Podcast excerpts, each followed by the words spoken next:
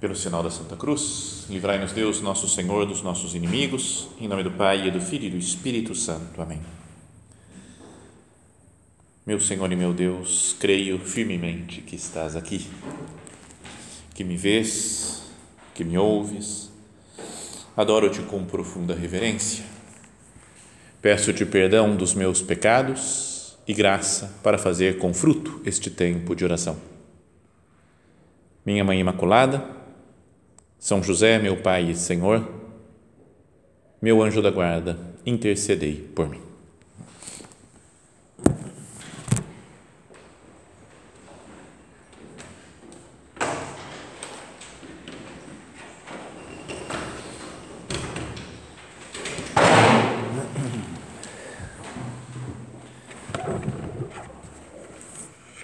Vamos começar hoje, como vocês devem estar sabendo, uma nova série de meditações. Aí vai ser algo talvez um pouco diferente, que a minha ideia era falar de alguns filmes. Cada dia na meditação escolher um filme e comentar sobre o filme, tirar alguma ideia espiritual, uma lição espiritual. Tanto que não é só uma palestra isso daqui cultural, né, que vamos, vamos ver trechos do filme, né, passar umas coisas, olha só como que o ator representa, né? como que o diretor pega, que ângulo interessante. Isso seria muito bom, que acho que os filmes que eu vou falar são ideias de filmes bons, né? não é porcaria, mas o objetivo é que seja um momento de meditação mesmo. Ouvir a história do filme, mas ter, ter um, que o principal seja a nossa oração, a nossa conversa com Deus, o nosso diálogo aqui com o Senhor presente no sacrário. Mas duas explicações prévias tem que dar antes de começar a série, antes de começar a falar de qualquer filme. Duas explicações prévias. Um, vou dar spoiler. Vou contar tudo do começo ao final dos filmes, porque senão não dá para explicar direito né, as coisas. É preciso em algumas, algumas, alguns filmes contar tudo o que, que acontece para mostrar a ideia total do que, que o diretor quis passar, o que quis, quis transmitir. Né? Então, por isso, já passei antes aqui para vocês, não sei se alguém assistiu, mas falei qual era o título de hoje. Mas muitas vezes também são filmes antigos, que vocês nunca assistiriam se não tivesse uma meditação falando deles, ou que são filmes que se pode ver várias vezes ou que se deve ver várias vezes, que na primeira não dá para captar tudo. Eu, de fato, algumas vezes eu assisti um filme, gostei falei, tem alguma coisa interessante nisso depois na segunda, captei um monte de coisa. Na terceira, mais. Na quarta, mais. Vários filmes já assisti várias vezes. E o de hoje, eu fui assistir outra vez para preparar a meditação. E quase mudei para cinco meditações só sobre o filme de hoje. Porque aí a cada frase você fala, nossa, dá para aprofundar muito, dá para explorar demais isso. Então, essa é a primeira ideia. Vou dar spoiler, mas acho que tudo bem, não tem problema. Quem não gostar pode sair, pode ir embora, mas vai ter spoiler. E o segundo ponto que queria, segunda explicação breve, prévia, é que quais os filmes que nós vamos escolher aqui nessa série de meditações, tem milhares e milhares de filmes, quais os que nós vamos escolher? Primeiro, os que eu gostei. Tá bom. Esse é, esse é grande objetivo da minha vida, é falar dos filmes que eu gostei. Eu não vou falar de filme chato, né? Já pensou, não gostei do filme, vou ficar falando dele. Não, só filme legal. E depois, os que têm os que, que, que transcendem um pouco, não ficam só na, no, no, filme bom, no filme ruim, filme legal. Tem muitos filmes que são divertidos, né? filmes de ação, filmes de comédias, né? que são, é gostoso, passa tempo, descansa, mas não dá para tirar muita coisa às vezes. Então, tem um, um grande escritor, talvez o que eu mais goste assim de literatura, que é o Guimarães Rosa, ao escrever o Sagarana, sabe o livro de contos dele, Sagarana? No, na, na, introdução, lá tem uma carta que ele escreveu para um tal de João Condé, que é o, acho que era o editor do livro do Sagarana, explicando qual a origem de cada um dos contos.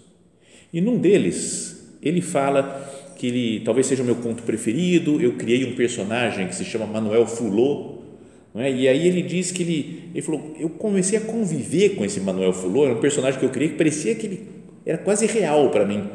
Falou, pensei, ele viveu para mim em mais três ou quatro histórias que não aproveitei no papel porque não tinham valor de parábolas, não transcendiam. As coisas do Guimarães Rosa, eu acho que são todas assim. Né? Ele fala um negócio, mas ele quer dizer muito mais coisa. Coisas acima, abaixo, mais profunda, para um lado, para o outro.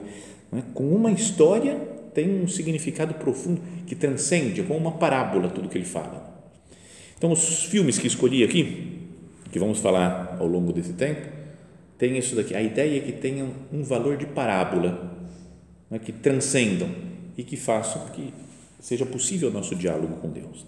Bom, chega de introdução e vamos ao primeiro filme, que, como vocês devem ter visto, se chama O Último Lance, que é um filme finlandês dos últimos anos, não sei, acho que é 2018, 2019, não lembro, não me lembro de ter visto. O título em inglês One Last Deal, mas não serve para muita coisa, já que o filme é finlandês. O finlandês é Tuntematon Mestari. Se alguém fala finlandês, eu aprendi como é que pronunciava isso só para não, não pegar mal na hora de citar aqui. Né? Tuntematon Mestari é o nome do filme. A história é de um velho que se chama Olavi Launio, o nome dele, e ele é dono de uma galeria de arte. Mas ele trabalha com um método muito antigo. Então ele é o típico velhinho que tem uma galeria, que já deve ter dado dinheiro para ele no passado, mas que ele vai até um lugar ali perto, é uma rua é, lá na Finlândia, cheia de, de galerias de arte. Lá tem um lugar de exposição de quadros que fazem leilões desses quadros. Então ele vai lá, vai estudando os quadros, vê que quadro é bom, em qual investir mais, consegue arrematar um ou outro e depois tenta vender por um valor muito maior. Pra, e assim vai ganhando a vida, mas tem que saber, né, são vários conhecedores de obras de arte que vão lá e tentam achar qual que, que vale a pena, que é bonito, que tem valor artístico e que as pessoas vão comprar. Mas, como eu dizia, ele trabalha com um estilo muito antigo. Ele não usa computador, não faz ideia o que é computador, o que é celular. Então, é um, um filme de poucos anos atrás, mas você vê ele usando máquina de datilografar, por exemplo, anota tudo na mão, ali assim, faz as contas no papel. Não é? Então, ele não, não é, é, muito, muito velho assim. E o mundo está se modernizando muito rápido, então ele está prestes a falir. Porque as pessoas já não, não sei, não, já não vão muito galerias para ver né, obras de arte, para comprar. Aí você procura tudo pela internet, muito mais fácil, tem todos os dados de tudo que você quiser e você às vezes compra pela internet quase sem ver o quadro. Bom, então ele faz isso. A vida dele é ir até o leilão e comprar quadros para vender na loja dele. Começa assim. De repente, começa a tocar o telefone cai na secretária eletrônica, que é um negócio que existia antigamente, quase no telefone fixo dele, e é a filha tentando falar com ele e pedindo para ele aceitar o neto como estagiário lá, o filho, não, o neto, filho da filha, ele aprontou na escola, não sei o que, tem que fazer um trabalho, tem que fazer um estágio de trabalhar em alguma empresinha. A mãe fala, meu pai é dono dessa galeria de arte, né, dessa lojinha de vender obras de arte, e pede para contratar o neto. Mas aí você percebe que o relacionamento da família é muito ruim, que o avô há muito tempo não fala com a filha, não fala com o neto. Né? Depois vai aparecer o neto, ele nem reconhece o neto a primeira vez que o neto entra na loja. Ah, você é o Otto, chama Otto. Você é o Otto. Ah, tá bom, a gente não se vê muito, né? Mas a ideia é que ele, ele primeiro ele fala, não tenho condição nenhuma, porque eu estou pobre, estou falindo. Ele está falindo não conhece a família, não, não quer nem saber né, de, de contratar o neto. E então ele, nessa situação que ele está, fala, eu vou falir. Vem um amigo dele, Patu, que é o cara mais legal que tem lá no filme, que conversa com ele, sempre ajuda, escuta o velhinho. Ele fala, mas eu, antes de fechar a loja, eu precisava de um último lance. E aí vem o nome do filme, né? Ele fala, ele fala essa frase, eu preciso de um último lance, é o que eu preciso se eu encontrar uma obra de arte que vale a pena mesmo e conseguir comprar isso daqui, os outros não perceberem que é uma obra maravilhosa, e eu compro e vendo por um valor grandioso, tá feito, eu me recupero outra vez, acaba, melhora toda a minha vida, o meu negócio e tal. Então, na cena seguinte, ele vai até a exposição, onde fazem os leilões, e começa a olhar, vê um quadro, vê outro, vê outro, aí ele passa por um, de repente volta a olhar o quadro e fica maravilhado com o quadro que ele vê, que é uma pintura de rosto de um homem só. É um quadro que está lá meio jogado no canto e ele olha, mas parece que o, o, o homem da pintura é que está olhando para ele, que está chamando. E ele fica encantado, né? fica maravilhado com aquele quadro e reconhece na hora como sendo um quadro de muita qualidade, um pintor de muito talento. Então ele fala: é esse quadro. Vai procurar numa, no catálogo de obras que tem lá do que vai ser colocado para o leilão. E ele fala: vamos ver de quem que é esse quadro. E está escrito que é de um autor desconhecido. E o quadro se chama Miren Muotkova. Está escrito lá, Miren Muotkova, que se chama, que a tradução é Retrato de um Homem. Só isso, retrato de um homem. Um homem qualquer, retratado lá. Miren Muotkova. E o nome do autor, como não se sabe, está escrito Tum Tematon Mestre, título do filme, que é Mestre Desconhecido Pensei que o Tum Tematon Mestre fosse o último lance, coloquei no Google para ver e fala Mestre Desconhecido. Fala, ah, não tem nada a ver. É o autor do quadro que ele queria vender, que ele não sabia quem era. Então aí começa a história, praticamente. Porque ele fala: Eu sei que é uma grande obra de arte isso daqui. E é de um autor bom, muito bom, mas não colocou é, assinatura nos outros quadros, em geral, o pessoal coloca uma assinatura, um detalhe que dá para saber de quem é o quadro, mas esse era um quadro sem assinar. Então ele fala para esse amigo dele, fala, eu vou conseguir comprar, eu vou arrematar no leilão esse quadro e vou vender por uma fortuna. E o amigo fala, não faz isso, que loucura, é muito arriscado você fazer esse negócio. Para quem está pensando em fechar a loja, está prestes a falir, você vai gastar dinheiro, pouco dinheiro que você tem Está morrendo de fome quase. E você vai. Pode ser uma falsificação, não tem assinatura do, do autor. Pode ser um cara qualquer que pintou um negócio aí, tá? ninguém sabe. Ele vai perguntar de, de onde que é, o pessoal no, no, na exposição lá do, do leilão não sabe de quem que é. Então, ele está nisso daí, ele fala, eu vou descobrir de quem é o, o quadro do homem, do retrato de um homem. Então, ele começa a procurar e tem que ir nas bibliotecas para procurar catálogo por catálogo, livro por livro de arte e vai vendo se aparece esse quadro. Vai vendo se aparece. Nisso é que entra o neto dele, volta outra vez, aparece o neto na, na, na loja. Ele não se reconhece no princípio, fala que não tem lugar, não vou te contratar, eu estou falindo, não tem como. Mas aí vem a mãe e fala: você tem que aceitar seu neto, então tem uma briga com o, com o pai, não sei o que. Ele fala: tá, não, não, não, fala para ele vir aqui, vamos ver se mas ele aceita o neto, porque ele fala: enquanto eu vou nas bibliotecas procurar livro, ele fica cuidando da minha lojinha. Então é meio, ele usa o neto, na verdade, né, para isso daí.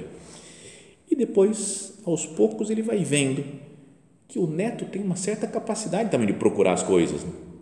Às vezes o neto fala: não, vou, vamos achar no Google isso. E o avô nem sabe o que é Google, não, não, tem ideia né, de procurar na internet. Então aí começa uma relação que no princípio é ruim entre o neto e o avô, né, o Olavi, que é o velho, e o Otto, que é o menino, que eles começam a se entender, é como que um, um encontro de duas gerações. Isso daí é muito bonito do filme, como os dois se entendem, como não se entendem, como pensam diferente, um vai ensinando coisas para o outro. Muita gente que eu já perguntei sobre esse filme ficou nisso. Falou, ah, um filme interessante, né? Isso daí é interessante. Mostra o conflito de gerações e como é que eles vão se superando, né? Para se entender, é uma coisa interessante, né? Se fosse só isso, eu não daria uma meditação sobre esse negócio. Vim aqui e falo, pessoal, vamos entender os velhinhos, os mais novos, vamos procurar como viver bem. Então, é bonito isso daí no filme, é legal, mas acho que não tem nada a ver, é uma, um detalhezinho só que tem no filme. Nesse momento, quando eles estão conversando, tem uma cena muito bonita para os dois se entenderem. Que o, o avô leva o neto para um museu e começa a explicar para ele. Fala, olha esse quadro. E o moleque não vê muita coisa, fala, dá para vender por 100 mil euros isso. Fala, como assim, vô? O que, que é isso? Ele falou, agora dá uma olhada nesse outro. E aí o neto começa, começa a entender, vai percebendo a beleza. Tem um quadro que é um velho e uma criança, como se fosse o vô e o neto. E ele fala, olha só, o velho está acabando, a sua vida está toda para trás dele. E o neto, a vida está toda diante dele. Mas tem que ser velho para saber pintar isso. Quando a gente novo, é novo, a gente não percebe. Então ele vai começa a ensinar umas coisas. E é, cara, tem que ver essa cena, porque é muito emocionante, sabe? Assistir sem pressa, né? com calma o filme, né? para ir curtindo cada momento. Mas depois, então, depois de estudar, procurar, não achou nada por enquanto, mas ele, depois de estudar muito os pintores, ele fala: Isto não é um quadro da arte finlandesa, como estavam querendo fazer eu acreditar. É um negócio real retrata, ele falou, não sei, retrata um monge, talvez, um, um russo, um camponês. Falou, não tenho provas, ele fala para o amigo, mas tenho certeza que é do Ilya Repin. Ilya Repin é o nome do cara. Você vai procurar na internet, depois fui procurar e fui. Tem um cara que chamava Ilya Efimovich Repin, que nasceu na Ucrânia e morreu na Rússia então, tá até para a época agora está interessante. Assim. Mas ele nasceu em 1844 e morreu em 1930. E foi um grande pintor, né? tem quadros maravilhosos dele. E só que ele fala assim, certeza, é o estilo, as pinceladas, é do Repin. Eu tenho certeza, se for do Repin mesmo, e o pessoal não perceber, eu vou vender, eu vou ficar milionário, vou ficar rico. Esse é o meu é o grande lance. Mas ele fala, mas eu não, eu não tenho certeza se é dele. Por que, que o cara não assinou? Porque se assinasse, aí, mas daí todo mundo se assinasse, todo mundo saberia que era um quadro famoso e para arrematar no leilão ia ser complicado. Então aí ele fala: Eu acho que eu consigo vender por 100 mil euros. Então, um velho que está falindo, ganhar 100 mil euros. Imagina vocês agora, falindo, e fala: Você vai ganhar 100 mil euros. Já ajuda, né? É? Um dinheirinho que já viria bem, 100 mil euros. Mas para comprar, para arrematar no leilão, ele precisa de, de, de empréstimo. Ele falou: não tem nem dinheiro para arrematar isso daqui no leilão. Vai que o pessoal fala: eu dou mil euros para comprar isso. Ele fala: eu sei que eu vou conseguir vender por cem mil, mas eu não tenho nem mil para comprar o quadro para mim e vender depois. Mas daí ele começa a procurar num outro catálogo, está ele e o neto na, na, num catálogo de obras de arte e acha um quadro que não tem representação, mas fala, são as dimensões do quadro, tal, etc., exatamente, do Ilierripin, e o, o, e o quadro se chama Cristos. Então é uma imagem de Cristo. E fala, é, é Jesus, o molequinho, o, o filho, o neto, fala, Jesus Cristo, é Jesus Cristo esse cara. Fala, é, Jesus, mas o velho não sabe nada, é um finlandês meio ateu, assim, não tem muita noção. Né? E o moleque se empolga com o negócio e fala: Eu vou procurar no Google. Entra no Google, não sei o que, e descobre um livro escondido, perdido de uma mulher que está num asilo e que tem toda a obra completa do tal do Repim. Então ele vai até, viaja, foge da mãe, que a mãe não está sabendo, ele vai lá, consegue pegar um livro para confirmar que é do Repim mesmo, o quadro. Tem a foto lá do, do, do Cristo de Repim. E aí começa o leilão. Ninguém sabe ainda se o quadro é autêntico ou não Começa o leilão, 500 euros, mil, 1.500, vai. Então, aquela tensão que você fala, o velho tem que ganhar, tem que comprar esse quadro. Não, o velho tem, você fica torcendo por ele, né, pelo velhinho. É um velhinho meio rabugento, assim, não é, não é super legal, simpático o velhinho, né? Rabugento. Mas no filme você vai torcendo para ele. Cara, já passou 20 minutos de meditação, eu estou no, no filme ainda, nem não tirei nada espiritual. Bom, mas, mas acho que já vai dando para pensar alguma coisa né, com isso. Espero, né? espero que até aqui você já tenha uma reparada. Né? E então, aí de repente está com 5 mil euros mais ou menos, aí ele começa a levantar a mão e ele fala 6 mil euros. como o velho está falindo, como é que ele tem 6 mil euros? E o, o dono do leilão que fica, ele dá um olhar assim, que você fala, é o demônio, cara Então, no filme, o dono do leilão que faz o, o leiloeiro é o demônio. E ele fica com raiva, falou: o velho está falindo, não, pode, tem um cara de morto, o que vai querer comprar esse quadro? E aí vai indo, vai indo, vai indo, subindo os preços, 10 mil euros. Ele fala: eu pago 10 mil euros por esse quadro. Aí ninguém, não, 10 mil euros não vale, o quadro que ninguém sabe a procedência desse negócio, não, não vale. É bonito o quadro, mas não. Vai que é falso. Então acaba, ele vai, ele tem uma semana, parece que é para pagar, né, para arrumar o dinheiro e pagar. E o amigo dele, depois que acabou o leilão, falou: Você tá louco, cara? O que, que você fez? Você não tem, você tá, tá falindo, você não vai ter 10 mil euros, o que, que você vai fazer? E se for falso isso daí? Aí ele pega o livro velho do neto, abre e mostra. É autêntico. É do cara, é do repim Aí o amigo fala, cara, você está milionário, você está feito, maravilha. Então fica uma alegria. Né? Você fala, agora sim, agora não tem, não tem erro. Mas aí ele precisa de empréstimo no banco para comprar coisa. Aí ele fala, eu queria, queria um empréstimo de 10 mil euros. Fala, mas o que, que você tem para, se você não, não conseguir comprar, não conseguir vender a coisa? Não, não tem, tem casa? Não, não tem, tem loja? Não, não, tem, não, tem, não tinha nada, cara. Falou, ah, não, então o banco não aceita de dar empréstimo. Ele fala, como? Não tem empréstimo do banco, eu não vou conseguir comprar, eu estou com o quadro, eu arrematei no leilão, mas não vou ter dinheiro para pegar. E aí ele pede para os amigos, todos os amigos abandonam, não, não, não tem dinheiro, não, não dá, pô, agora a situação está difícil, a situação está difícil. Então ele fala, vou pedir para minha filha. Aí depois de muitos anos ele vai almoçar com a filha e o neto. E ficam batendo papo, conversando, a filha está super feliz. Aí uma hora que o neto sai, ele fala, então, estou precisando, juntei um dinheiro, estou precisando ainda de dois mil euros, você tem para me emprestar? A filha começa a chorar, fala, pai, eu estou morrendo de fome, você não me conhece, você não tem a menor ideia, você só pensa no seu trabalho, eu não sei como eu consigo sobreviver, e você vem pedir dois mil euros, significa que você não é pai, você não sei o que, que, cara, quebra o palco, pai, não quer nem saber, fica aquela coisa, aí ele está triste já, passa pelo quarto do neto, e aí ele olha que o neto tem um dinheirinho guardado num pote de vidro lá assim. Ele olha, fala, cara, ó, sabe? E fala até uma frase, nem sei onde eu anotei mais essa frase daqui, vai. Ele fala assim, ó, neto, Otto, presta atenção. Nunca ninguém ficou rico ao poupar dinheiro. Tem que investir. Fala isso pro, pro neto Aí o neto fala: Eu tenho um dinheirinho na poupança que minha mãe está colocando para minha universidade. Vamos pegar e comprar o quadro? O neto falou: Vamos. E vai escondido da mãe. A mãe ficou a vida inteira juntando dinheirinho para colocar na poupança para a faculdade do filho. E o avô, que nunca apareceu, nunca deu as caras, foi lá e convenceu o neto. Foram, tiraram o dinheiro e compraram o quadro. Né, foi lá, então conseguiu pagar, ficou todo mundo, oh, temos quadro, maravilha eu falo, agora é só vender. Eu já tenho um cara que é um comprador da Suécia. O tempo está passando, eu precisava de cinco meditações mesmo para esse, esse, esse negócio aqui.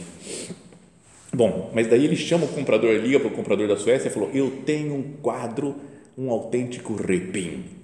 O da Suécia fala: Não acredito, estou indo aí para a Finlândia já. Então vai, olha o quadro e fala: Que maravilha. E fica olhando, né? Então é o cara olhando para Cristo, né? Você fala, que maravilha, fala, quanto que é? Quanto você está defendendo? Ele falou, 120 mil euros. Já botou mais para cima o negócio. Ele falou, eu pago, negócio fechado. Eu venho amanhã e compro esse negócio. Só que nesse amanhã ele quis dar uma pesquisada, foi até o leiloeiro e perguntou, foi aqui que ele arrematou, né? Esse negócio como é que é? É repim mesmo? E o leiloeiro que descobriu no meio do caminho que era autêntico, falou, vem cá, é falso esse negócio. Não é, é, é cópia. E então, o cara não fecha o negócio. Ele embrulha o pacote do Cristo, assim, vai até uma sauna, onde descobre que o cara está num hotel super mega luxuoso, o sueco. Chega lá e ele está com toalha de banho, assim, com os caras curtindo, fala, oh não, valeu, vai ficar uma próxima, não vou ficar com esse quadro aí não, né, não sei o quê, uh, e vai para a piscina, pula. então você fala, cara, que, que animal, e o velho fala: não tenho mais para quem vender isso daí. E correu a voz que é falso. Então, todos os outros possíveis compradores vão receber a mesma notícia: é falso. não compra porque é falso. Então, ele investiu tudo, roubou o dinheiro do neto, brigou com a filha, porque a filha dele descobriu, né? A mãe do menino descobriu que roubou o dinheiro, acabou, cortou relações totalmente com ele e o cara não conseguiu vender. Então ele fica já num momento de, de desespero, vai lá brigar com o, com o leiloeiro, xinga ele, quer bater nele, e o leiloeiro, o demônio, fica só olhando assim, o senhor comprou um quadro que não sei, não sei, talvez seja falso. Não é falso, tá brincando. Aí chega uma hora que ele volta para casa, pega o quadro, é demais. Ele pega o quadro, olha para Cristo ah, e começa a ficar bravo com o quadro de Cristo. Quase destrói também, porque tudo, acabou tudo com a vida dele. Mas, pelo menos, o, o neto se formou, o estágio foi bom para ele, recebeu nota boa, e o vô está lá, bom, pelo menos isso foi bom, né? Fiquei amigo do meu neto, né? e mas vou, vou vender tudo que eu tenho, vende a loja, né? não, fala, acabou, fali, vou ficar no, no meu canto. E assim, de repente, nesse momento, tinha uma coisa que eu esqueci de contar, que o neto, caramba, falta cinco minutos, o, o neto, um momento, pega e fala, vô, a gente tem que descobrir por que, que não assinou esse quadro, se é do Repim, por que, que ele não assinou? E aí falou, vou perguntar para o museu, e manda um e-mail para o museu, pergunta por que, que não está assinado esse negócio? Pelo, pela conta do avô, lá pelo, o avô nem sabe como é que manda e-mail, mensagem, não sabe nada, assim o moleque manda. E nessa hora chega uma mensagem de voz, né? nessa hora quando o velho, o está acabado, já está tá quieto lá no canto dele, e aí chega a mensagem de voz do museu. O Senhor nos enviou um e-mail sobre o Cristo de Ilia Repin nós também ficamos intrigados sobre a falta de assinatura. A única explicação que nos ocorreu foi que Repin viu sua pintura como uma espécie de ícone. E os ícones, logicamente, não são assinados. O artista não é importante quando se trata de ícones. Ícones são sobre a humildade do homem em relação ao seu destino. É o que podemos dizer. Esperamos que tenha sido de alguma ajuda. Até logo. Então ele queria representar Cristo e queria ele sumir o repim. Fez só Cristo, falou, é isso que eu quero. Não quero eu aparecer. Então depois disso aparece o, o velho vendo andando de ônibus, vendo sendo vendida a loja dele, toda a vida passando. Aí ele está mais calmo, coloca o Cristo na parede, fica contemplando Cristo. Uma música clássica, sabe? Você fala, cara, tem que ficar aí, só, só, só vendo essa cena. Aí de repente ele levanta, vai fazer um trabalhinho e pum, tem um golpe no coração né? e morre. Do nada. Final, tá vendo? Spoiler total, né? Morreu. Morreu, velho. Mas não acaba aí ainda. Ele morreu, aparece o, o velório dele e todos os quadros que tinha sobrado, quadrinho, tudo meia boca. Tinha sobrado, ficou lá na casa da. Ficou para a filha, a filha falou: ah, falou para o Patu, o amigo do velho, ela falou, ah, vou tentar vender, né? Isso daqui, alguma coisa. Quando de repente ela está lá, chega um comprador para comprar alguma coisa assim. A câmera levanta e é o leiloeiro, demônio, que fala: Eu queria ver algum quadro. Aí ela começa a oferecer, não, não sei esse. Não. Olhou e falou: Aquele quadro ali parece interessante, quer comprar o Cristo de volta. E fala: ah, Eu pago por ele. Quanto que ele pagou lá no leilão? 10 mil euros? Eu pago 10 mil, não tem problema. A mulher fala, tá bom, quer levar? Então você fala, cara, vale muito mais, e é o demônio que está roubando Cristo dela, cara, pá, o demônio não pode roubar Cristo assim. E aí, aí o filho, o neto fala, não, esse quadro vale muito mais, mãe, pai, não sei o que, começa a brigar lá, assim, e de repente chega o Patu, o, o amigo, e fala, para, eu sei aqui as coisas, estou com o testamento do Olave que ele deixou comigo. Esse quadro, mostra o texto lá, fala assim, esse quadro pertence ao meu neto Otto. Então ele deixou, aquele não estava à venda, deixou para o neto, que valia muito mais do que o cara queria comprar e tal. E depois então termina o filme com a mãe entregando para o filho o, o Cristo do Repim. Cara, não é demais isso? Porque é, é em outras palavras, com imagens, a parábola do terreno que tinha um tesouro escondido, né? tesouro escondido no campo, a pérola preciosa que a pessoa vai e vende tudo que tem para comprar o campo. para comprar Cristo. O velho vendeu tudo, fez empréstimo, é o último lance da minha vida. A minha vida que foi sempre longe de Cristo, longe da família, brigado com todo mundo, eu tenho ainda a última aposta que eu tenho que fazer é por Cristo. Ele vivia longe de Deus, longe da família. Descobre Cristo. O encontro dele com o quadro é maravilhoso porque é aquele negócio, parece que Cristo está olhando para ele. Não é ele que está olhando. Ele percebe que está sendo olhado, né? E olha para Cristo. São Paulo fala isso, né? Do, eu, fui, eu fui alcançado por Cristo, não fui eu que procurei Jesus, fui alcançado por Cristo. E aposta tudo nele e tem o grande inimigo que é o demônio, o olhar do cara, do leiloeiro, do, do demônio. Né? Ah, e, e tenta o comprador fala, não, é falso, Cristo é falso. É a tentação, na história da tentação, o demônio fica falando, Cristo é falso, não vale a pena seguir Jesus, não, não vale a pena. Você tem...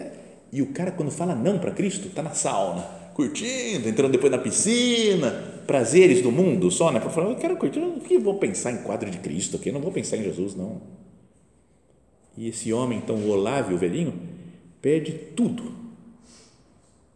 E não consegue, tem o Cristo, só sobrou Cristo para ele o resto é tudo coisa sem valor, os outros quadros que sobrar. Né? Ele fica revoltado, né? porque às vezes a gente, quando se dá a Cristo, fica, a gente fica bravo com Jesus, fica bravo com o demônio, fica bravo com todo mundo. A gente pode, será que está valendo a pena? Ele pode pensar, valeu a pena eu gastar tudo, brigar com a minha família, com todo mundo, para ficar com Cristo?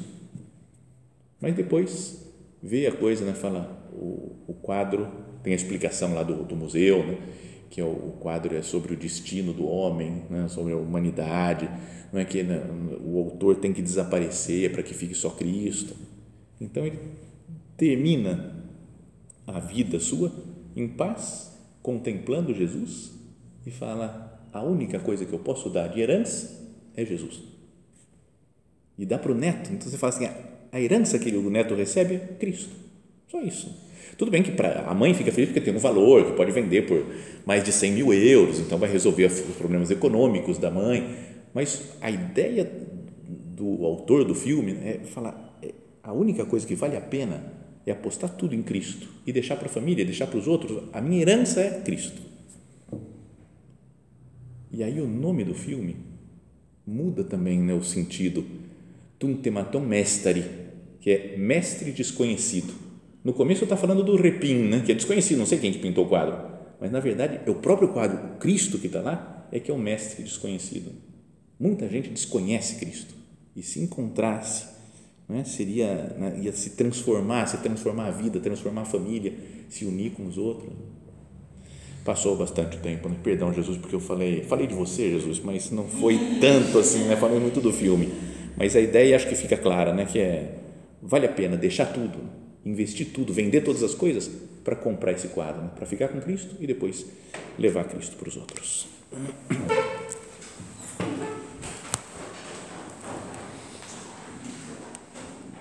Dou-te graças, meu Deus, pelos bons propósitos, afetos e inspirações que me comunicaste nesta meditação. Peço-te ajuda para os pôr em prática. Minha Mãe Imaculada, São José, meu Pai e Senhor, meu anjo da guarda, intercedei por mim.